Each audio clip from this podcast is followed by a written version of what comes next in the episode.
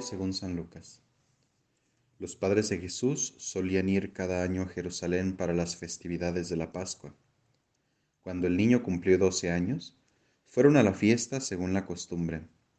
Pasados aquellos días se volvieron, pero el niño Jesús se quedó en Jerusalén sin que sus padres lo supieran. Creyendo que iba en la caravana, hicieron un día de camino. Entonces lo buscaron y al no encontrarlo regresaron a Jerusalén en su busca. Al tercer día lo encontraron en el templo, sentado en medio de los doctores, escuchándolos y haciéndoles preguntas. Todos los que lo oían se admiraban de su inteligencia y de sus respuestas.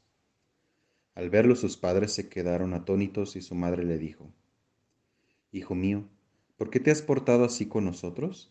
Tu padre y yo te hemos estado buscando llenos de angustia. Él les respondió, ¿Por qué me andaban buscando? ¿No sabían que debo ocuparme en las cosas de mi Padre? Ellos no entendieron la respuesta que les dio. Entonces volvió con ellos a Nazaret y siguió sujeto a su autoridad. Palabra del Señor. Los saludo nuevamente amigos de Jesús para Millennials.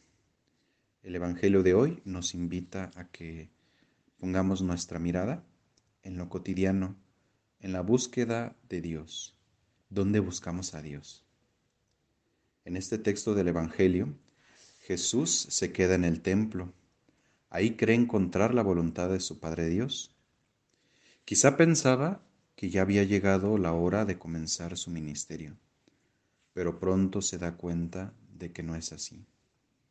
Dios tiene preparado para Jesús una vida llena de ocultamiento y de trabajo al lado de su padre José. El templo sí será ese lugar donde se encuentra a su Padre Dios.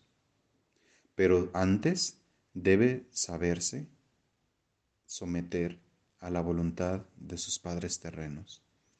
El Evangelio quiere darnos a conocer que la vida de cada persona es valiosa y se fragua en el ocultamiento, en el trabajo de cada día. Es ahí donde Dios se manifiesta de formas muy sutiles.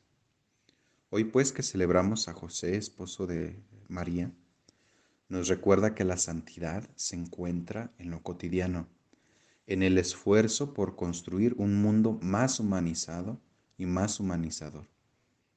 El trabajo nos dignifica y nos santifica. Ejemplo y modelo formidable de esto es precisamente José. Suele pasar que queremos tener asidos, tener amarrados o agarrados a Dios, o arrinconarlo y arrinconar su voluntad a solo ese espacio físico que conocemos como el templo. Dios se abre más allá de estos espacios. Por eso estamos llamados a llevarlo a nuestro trabajo.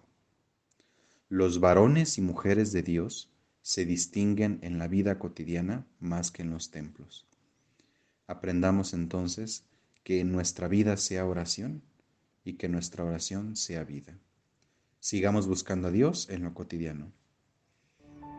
Esto ha sido Jesús para Milenias. Hasta pronto.